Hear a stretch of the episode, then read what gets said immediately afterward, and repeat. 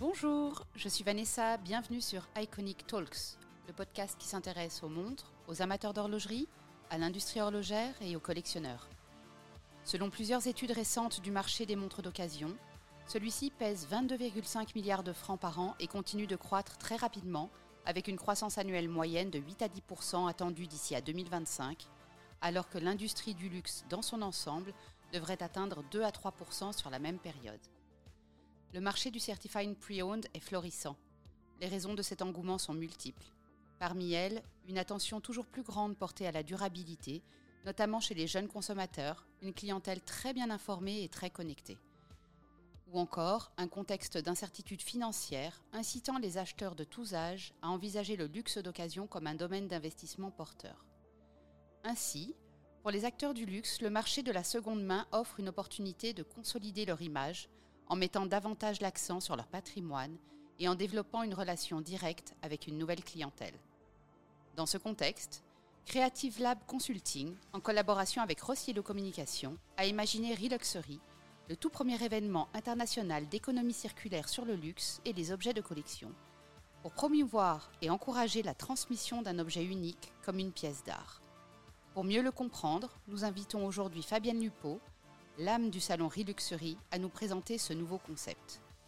Bienvenue dans le quatrième épisode d'Iconic Talks.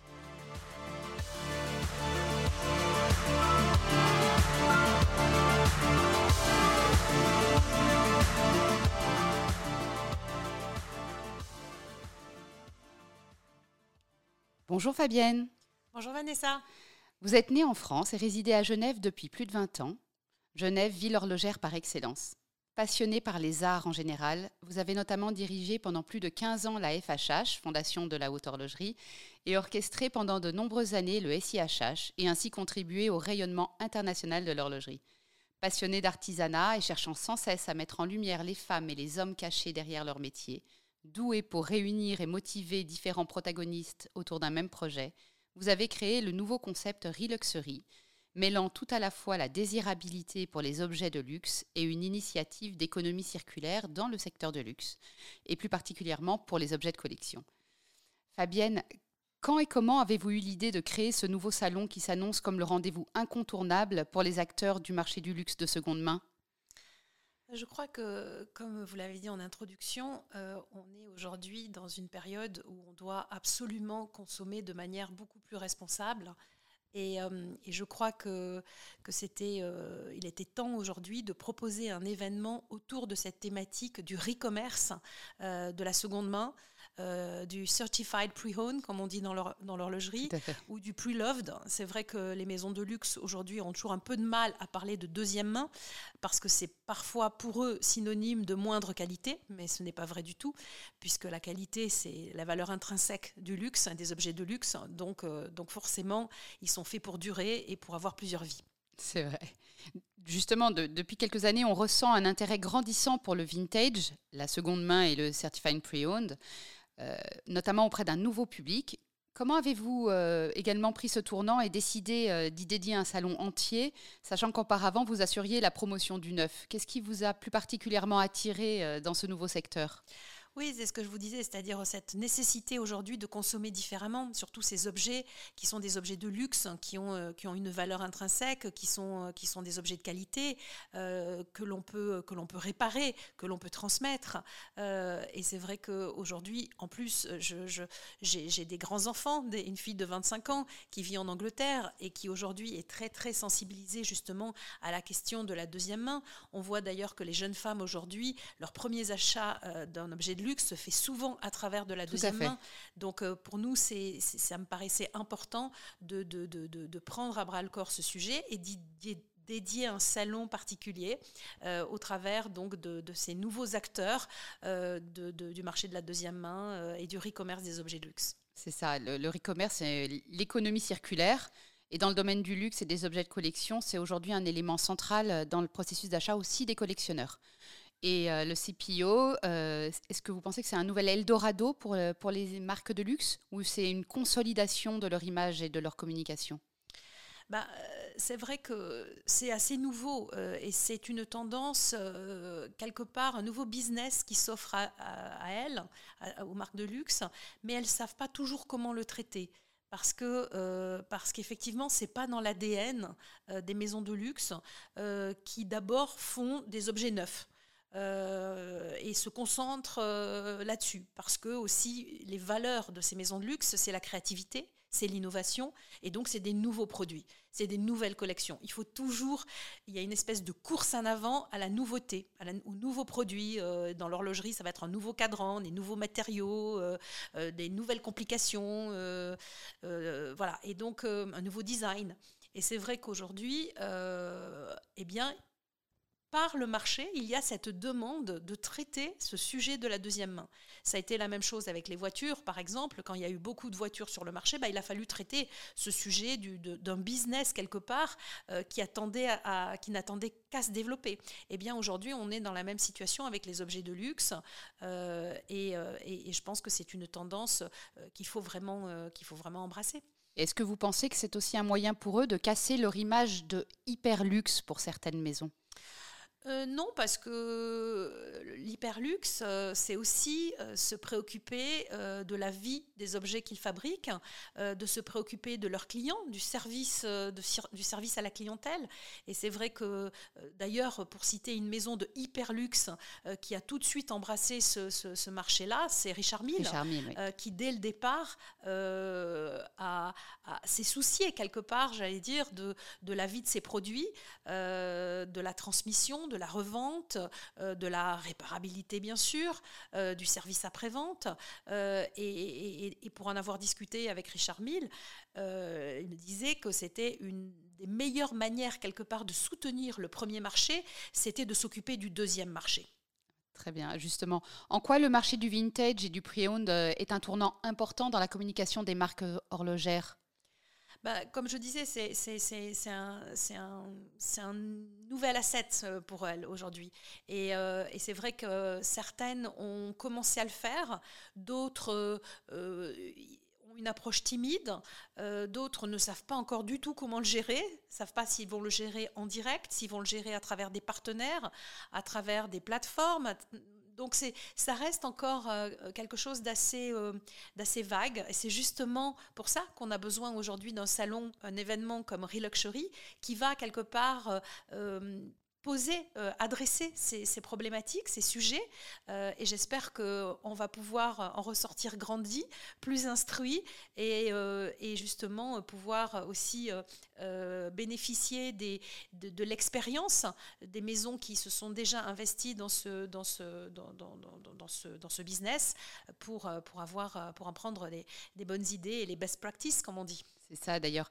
Euh, quand on regarde un petit peu le marché horloger, certains ténors euh, qui sont, euh, par exemple, Patek ou Rolex, préfèrent rester pour l'instant en dehors euh, du secteur de la seconde main, alors que d'autres, comme Richard Mille ou Audemars Piguet, s'y sont déjà engouffrés depuis un moment.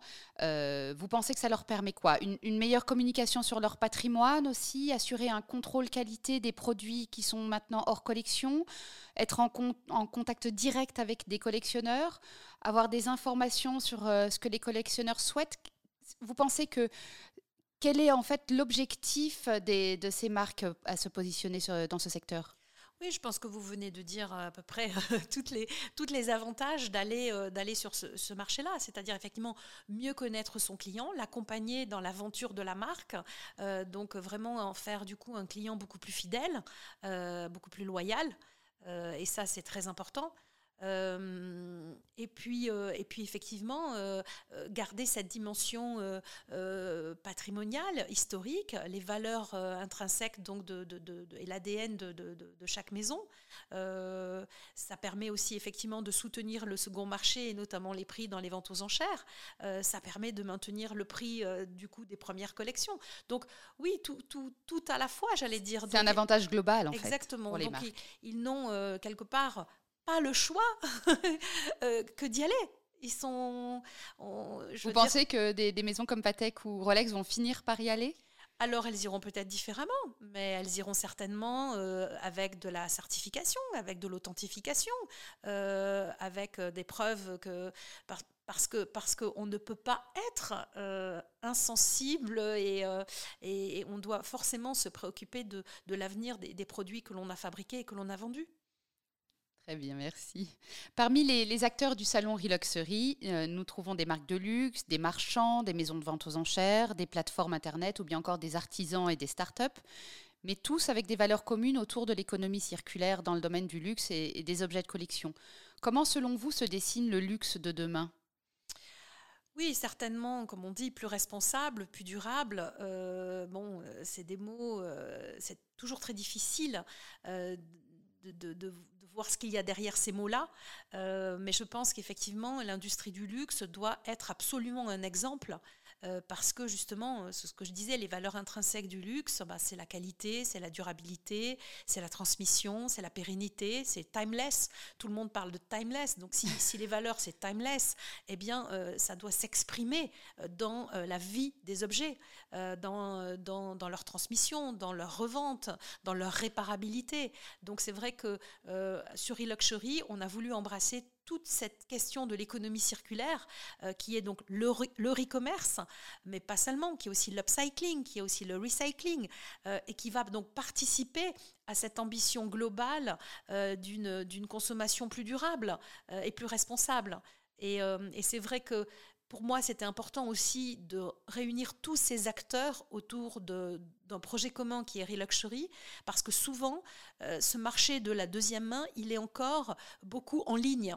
Et c'est très difficile d'acheter en ligne un objet de deuxième main parce qu'on a besoin d'être quand même réassuré, on a besoin de le voir, on a besoin de le toucher, on a besoin, c'est pas vous que je vais apprendre ça, vous savez que quand on voit une montre ou, un bijou euh, sur un écran d'ordinateur, ça n'a juste rien à voir. Le jour où on l'a en main, où on le pose sur un poignet ou sur un cou, euh, je veux dire, le, le, coup de cœur, l'émotion que vous avez n'a juste euh, rien à voir. Donc pour moi, c'était important de réunir ces acteurs, qui pour certains sont des acteurs du digital, de les réunir de manière physique parce que euh, les clients ont aussi besoin de les rencontrer, ils ont besoin d'être rassurés, ils ont besoin euh, d'avoir une visibilité sur la, traçabilité des objets, euh, leur authenticité, enfin voilà, toutes ces, valeurs qui sont intrinsèquement liées au marché de la deuxième main. Et donc l'idée de, de Reluxury, c'était de réunir tous ces acteurs-là pour le public et pour rassurer surtout les clients. Mais en, plus, ça va nous permettre euh, à vous, enfin nous les, acteurs de, ce, marché qu'est le CPO, d'attirer de, nouveaux clients. Parce qu'on va offrir des, produits haut de gamme euh, d'une manière quand même assez décontractée. On n'a pas besoin forcément de franchir non plus le pas d'une boutique, parce que certains clients euh, sont assez réfractaires à rentrer dans une boutique. Est-ce que oui, pour vous, le CPO aussi, ce sont des nouveaux clients sur le marché? Oh Oui, complètement. Ça, je pense clairement. Euh, et, parce que ça dédramatise un petit peu euh, ce côté euh, objet de luxe un peu inatteignable, où effectivement il faut pousser la porte d'une boutique de luxe sur une grande avenue dans une grande capitale mondiale. Et, souvent, effectivement, voilà, il y a une certaine peur et appréhension. là, je pense que ça décomplexe un petit peu cette approche. Euh, et, c'est vraiment l'idée d'amener une nouvelle clientèle euh, vers ces objets-là. Euh, et puis qui permet aussi d'avoir des objets, comment dire, à moindre, prix aussi, il faut, il faut quand même le dire. Il y a quand même une dimension prix qui est importante. et puis, je pense qu'aujourd'hui, on on est un petit peu décomplexé. Avant, d'acheter de la deuxième main, c'était un petit peu honteux. C'était comme si on n'avait pas les moyens d'acheter euh, du produit neuf, euh, comme si on n'avait pas assez d'argent. Donc, on, se cachait un petit peu.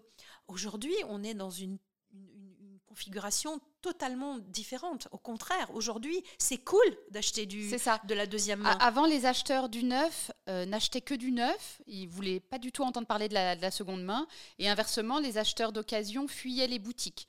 Et là, on a l'impression qu'en fait, cette frontière, elle, euh, tend à, s'estomper et qu'il y a une perméabilité qui est beaucoup plus importante aujourd'hui et qu'on arrive à mélanger en fait euh, ces deux typologies de clientèle. Complètement, complètement. On est, on est, euh, euh, bah, comme aujourd'hui, vous avez des gens qui mélangent du Chanel avec du Zara. Euh, de la même façon, on mélange du, voilà, de, des montres neuves, des montres de collection, enfin voilà, qui sont parfois très difficiles à obtenir, où il y a des mois, sinon des années d'attente, avec aussi des montres vintage qui, sont des icônes, qui racontent aussi des histoires personnelles, euh, la montre du grand-père, la montre de le bijou de la grand-mère, euh, voilà. Donc, euh, je pense qu'aujourd'hui on est on est dans le, le, le, client a, a, toutes ses facettes quoi quelque part et, et, est à mieux. En constante croissance, ce marché de, du luxe recyclé était réservé précédemment pratiquement exclusivement aux maisons de vente aux enchères. Maintenant, c'est boosté par des plateformes diverses telles que eBay, Vintage ou Watchbox. Est-ce que c'est la meilleure façon de dynamiser également les ventes du secteur du, neuf?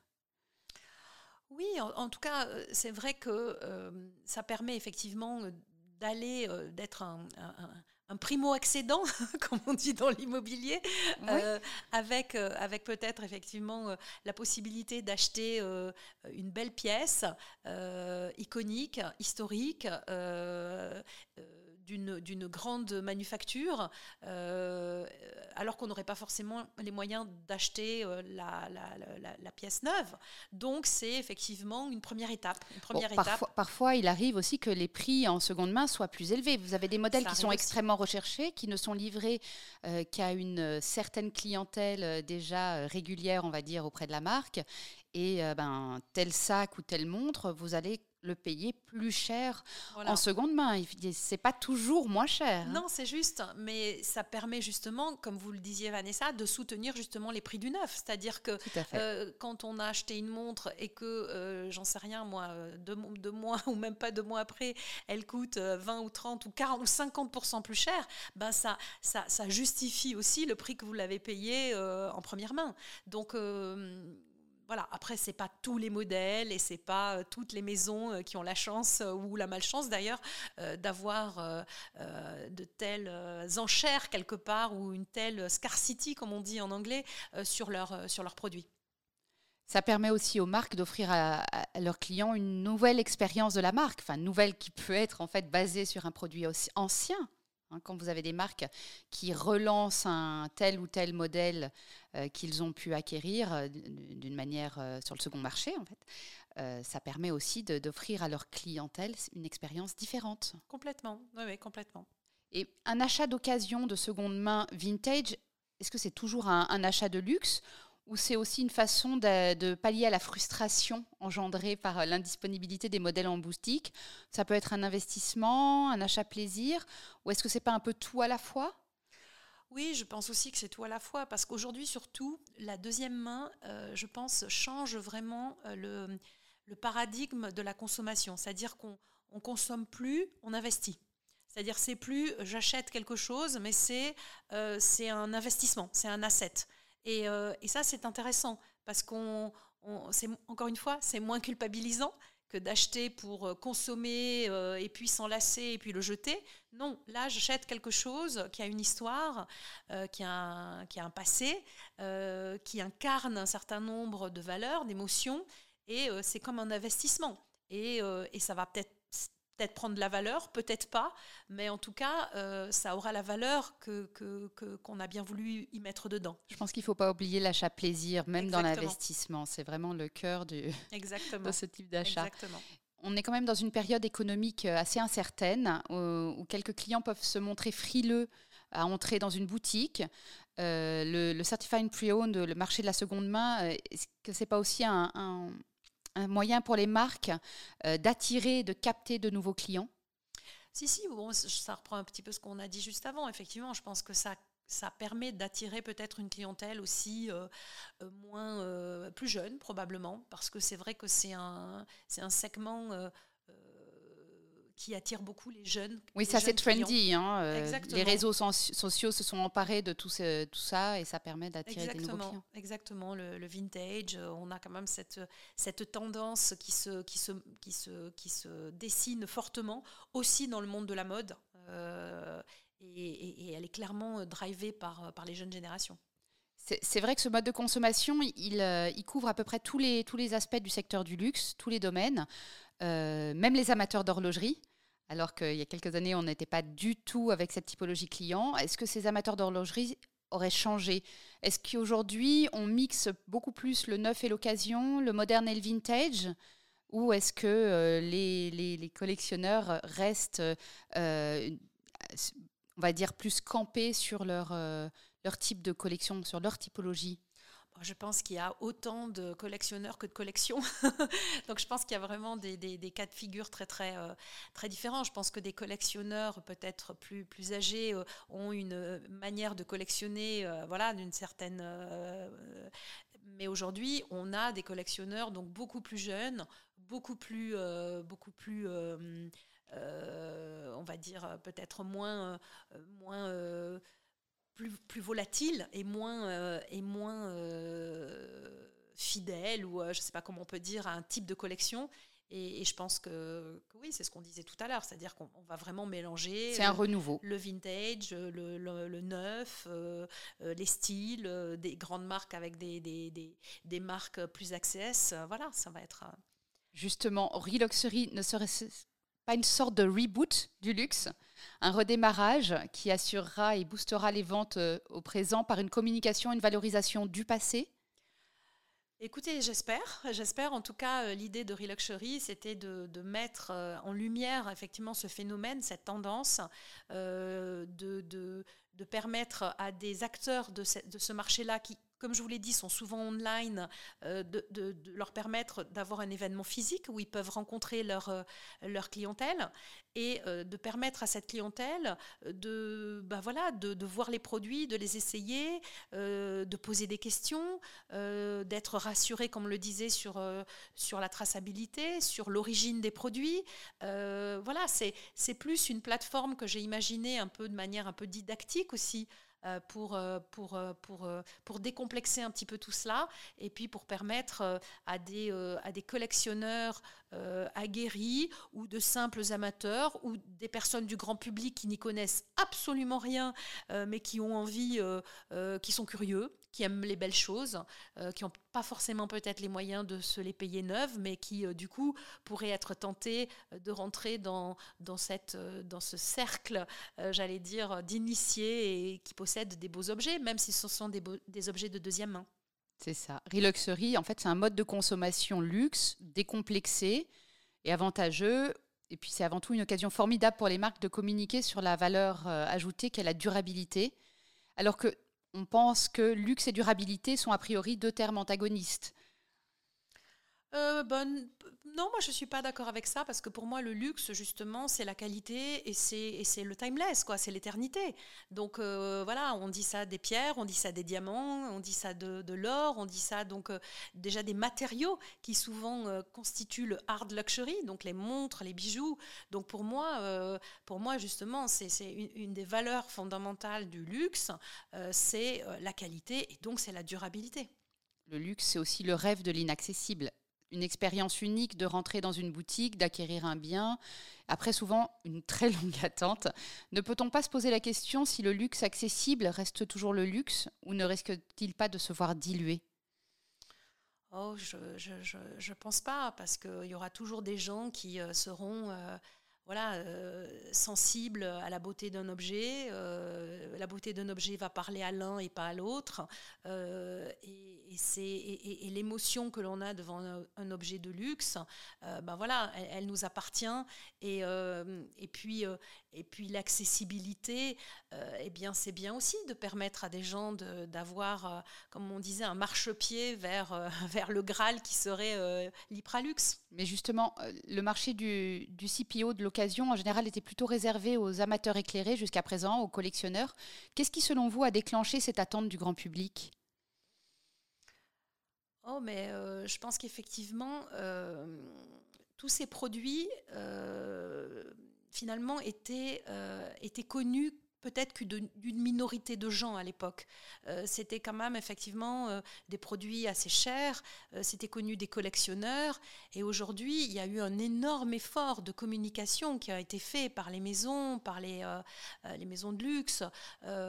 J'écoutais une interview de, de François-Henri Benamias d'Onmar Piguet qui disait il y a 20 ans, très peu de gens connaissaient connaissait Audemars Piguet, connaissait la marque. Aujourd'hui, euh, euh, c'est une des marques qui est les plus désirables au monde euh, et, qui fait rêver des gens du monde entier. Et, pourquoi? Mais Parce qu'ils ont aussi su mettre en lumière cette, manufacture magnifique avec des savoir-faire incroyables, tout en utilisant des vecteurs de communication hyper modernes. Ils, ont, voilà, ils sont avec des gens du rap, ils sont avec des des grands sportifs. Euh, donc, ils ont quelque part démocratisé une marque hyper exclusive. Tout à fait. Et justement, lorsqu'un modèle vintage fait un résultat conséquent euh, lors des ventes aux enchères, l'équivalent moderne euh, en boutique s'arrache très rapidement. Le marché de la seconde main, c'est sûrement un très bon moyen pour les marques aussi de pérenniser leur clientèle. Oui, oui, complètement. C'est vraiment, euh, c'est ça, c'est se soucier de l'avenir des, produits que l'on a fabriqués et d'accompagner la vie du produit. Et d'accompagner la vie du produit, c'est d'accompagner la vie des clients. Mais justement, pour accompagner la vie, la vie du, produit, il y a une notion d'expertise qui est assez importante. Et les, clients du Certified Pre-Owned, principalement les hommes, exigent davantage de services et de garanties. Euh, selon vous, comment les marques s'organisent pour offrir euh, le niveau d'expertise attendu? Oh, je pense que là, les maisons dont on parle, euh, surtout dans, la haute horlogerie, on va dire, elles ont toutes quand même un niveau d'expertise et de, et de service après-vente qui soit au niveau. Et aujourd'hui, euh, sur un point de vue euh, quasiment planétaire, elles ont toutes des filiales dans le monde entier, elles ont des partenaires dans le monde entier qui sont capables aujourd'hui d'accompagner la vie des clients et la vie des produits à travers leurs boutiques, à travers leurs partenaires, à travers leurs maisons. Aujourd'hui, elles, créent des lounges. on a, on a, on a aujourd'hui vraiment une proximité qui est en train de se bâtir euh, avec ces maisons qui deviennent plus presque euh, une relation presque d'hospitalité. Euh, on n'est plus seulement un client, on est vraiment un, partenaire. Quoi. On est vraiment un oui, il y a, une, je trouve une, identification, une proximité de la marque avec son client qui est de plus en plus forte. Et, forcément, du coup, ben, ça amène le sujet de la deuxième vie, troisième vie, dixième vie des, produits. Voilà, c'est vrai que c'est un peu nouveau, on va dire, dans le secteur euh, de l'horlogerie ou de la bijouterie, alors que c'est déjà euh, un système assez ancien euh, si on compare avec le marché de la voiture d'occasion de collection, qui est, un marché qui est très maîtrisé. Quasiment toutes les marques automobiles proposent ce service euh, de, CPO, on peut dire. Est-ce qu'il sera nécessaire d'offrir aussi le même type de service pour les marques horlogères? Est-ce qu'on va s'aligner un petit peu euh, sur le, système qu'ont les marques euh, d'automobiles? Alors, je pense que gentiment, on se profile vers ça, certainement. en tout cas, aujourd'hui, pourquoi, il y a eu effectivement, euh, pourquoi l'automobile a embrassé ce marché de la seconde main? Parce que c'était un besoin. Il y avait des millions de voitures partout dans le monde entier. On n'allait juste pas les mettre à la casse. Donc il y a eu un besoin, un, business qui a été, euh, qui est né de la demande des clients parce que les gens voulaient revendre leur voiture, voulaient euh, en acheter une neuve. Euh, donc, donc il y a eu cette demande. Alors c'est vrai qu'une voiture, c'est un peu plus encombrant qu'une montre, on est d'accord. Euh, mais quelque part, on va aussi avoir ce phénomène-là, même si effectivement, le fait de laisser sa montre au coffre, c'est moins embêtant et contraignant que de laisser sa voiture au garage. ça, ça, demande moins de place. Mais, mais oui, je pense gentiment qu'on va aller vers ça et ça ferait du sens complètement. Est-ce qu'un client qui revend de l'ancien pour acheter du neuf s'inscrit selon vous dans cette volonté de durabilité Ou bien la marque, elle lui offre une possibilité d'un achat plus décomplexé, plus responsable Un peu comme dans l'automobile, justement? Oui, oui, je pense, oui, oui. C'est-à-dire qu'effectivement, euh, voilà, c'est, oui, c'est un, cercle vertueux. Je veux dire, aujourd'hui, on est euh, dans une consommation qui est un cercle vicieux. Il faut que notre consommation devienne un cercle vertueux. On a aussi la notion importante d'essentiel qu'on a beaucoup entendu, euh, surtout depuis la pandémie. Et dans une économie globale aujourd'hui compliquée, ne revient-on pas à des achats justement essentiels? Oui, oui, oui, certainement. Oui, oui, certainement. Euh, et on l'a vu effectivement pendant cette période de la pandémie. Et en même temps, le luxe ne s'est jamais aussi bien porté. Donc, donc c'est assez justement contradictoire hein, à la fois. Oui, mais parce que c'est essentiel de se faire plaisir. C'est essentiel de revivre, de se sentir vivant. C'est essentiel de d'assouvir ses passions. Euh, voilà. La, la, seule chose auquel on ne, on ne, on ne résiste pas, c'est le désir, disait euh, je ne sais plus qui, Oscar Wilde. Et voilà, donc, euh, donc je crois aujourd'hui que c'est vraiment c'est vraiment ça et c'est essentiel. C'est vrai que ben, on a besoin euh, de nourriture, on a besoin d'eau, on a besoin de soins, on a besoin d'un toit, mais on a aussi besoin d'être heureux euh, et de se faire plaisir. Et ceux qui ont les moyens de se faire plaisir, ben effectivement, euh, ont continué à se faire plaisir malgré malgré cette situation assez ubuesque que nous avons vécue pendant deux ans, quoi. C'est vrai. Et Rue Luxury offrira aussi un espace à tous ces artisans du luxe, les restaurateurs, hautement qualifiés au travers du lab notamment, et de la clinique. Euh, l'excellence se poursuit-elle aussi dans la seconde vie d'un objet Complètement. Alors moi, c'est quelque chose auquel je crois beaucoup. Euh, je pense qu'aujourd'hui, on a la chance d'avoir des artisans qui ont de l'or dans les mains, qui savent faire des choses incroyables. Et souvent, ils sont méconnus, ils ne sont pas visibles. Euh, c'est pas des professionnels de la communication, donc ils ont du mal à mettre en avant leur savoir-faire. Et vraiment, l'idée de Reluxury, c'est aussi euh, de leur donner cette visibilité, euh, cette place prioritaire, parce que si on achète un objet, on doit être capable de le réparer, de le restaurer, de l'entretenir.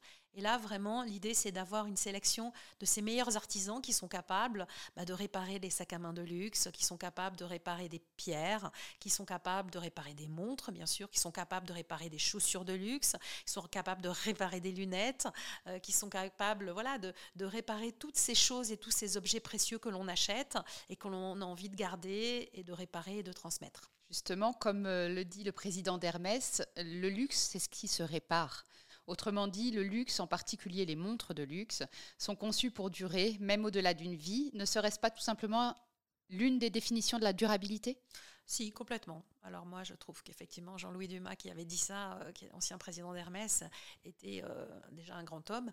Euh, sa maison est une des plus belles maisons de luxe au monde, évidemment. Et, je trouve que c'est tout à fait juste, hein, et c'est tout à fait simple, et c'est tout à fait évident un résumé parfait, en fait. De... Comme doit être le luxe, euh, le luxe vrai et le, et le luxe euh, euh, voilà, qui se répare et qui dure. Parfait. Nous arrivons à la fin de notre entretien et la tradition chez Iconic Talks est de terminer avec les deux questions iconiques. Fabienne, quelle est la montre fétiche de votre collection et pourquoi? Oh, alors je dirais que c'est la première parce que, parce que la première, c'est bah, la première. la première, pour moi, ça a été, euh, c'est une Reverso Memory. Euh, d'abord parce que j'adore euh, ce modèle de Gérard Lecoultre et j'ai eu la chance de côtoyer les gens qui ont travaillé sur ces, ces produits et notamment je pense à un monsieur que j'aime beaucoup qui est Henri John Belmont et qui me disait que j'avais une complication sur cette montre qui était un chrono sur l'heure et je lui dis, mais à quoi ça sert Du bon, à faire cuire des œufs durs pendant 10 minutes? et si vous étiez une complication horlogère, justement, laquelle seriez-vous et pourquoi? Alors, une complication horlogère, bah, je serais probablement euh, une qui une qui sert à rien, une pour la beauté du geste, euh, le tourbillon. qui ne sert plus à rien aujourd'hui, mais qui a servi. Il et qui est probablement une des plus compliquées d'ailleurs à, réaliser. Euh, juste pour la beauté du geste, parce que j'aime ça. J'aime les choses euh, qui sont juste pour la beauté du geste, qui sont sans intention, qui sont gratuites et qui font du bien. Merci Fabienne d'avoir accepté l'invitation d'Iconic Talks. Retrouvez-nous sur toutes les plateformes de podcast, abonnez-vous et surtout n'hésitez pas à laisser un commentaire et à liker ce podcast. À très bientôt pour un nouvel épisode de Iconic Talks.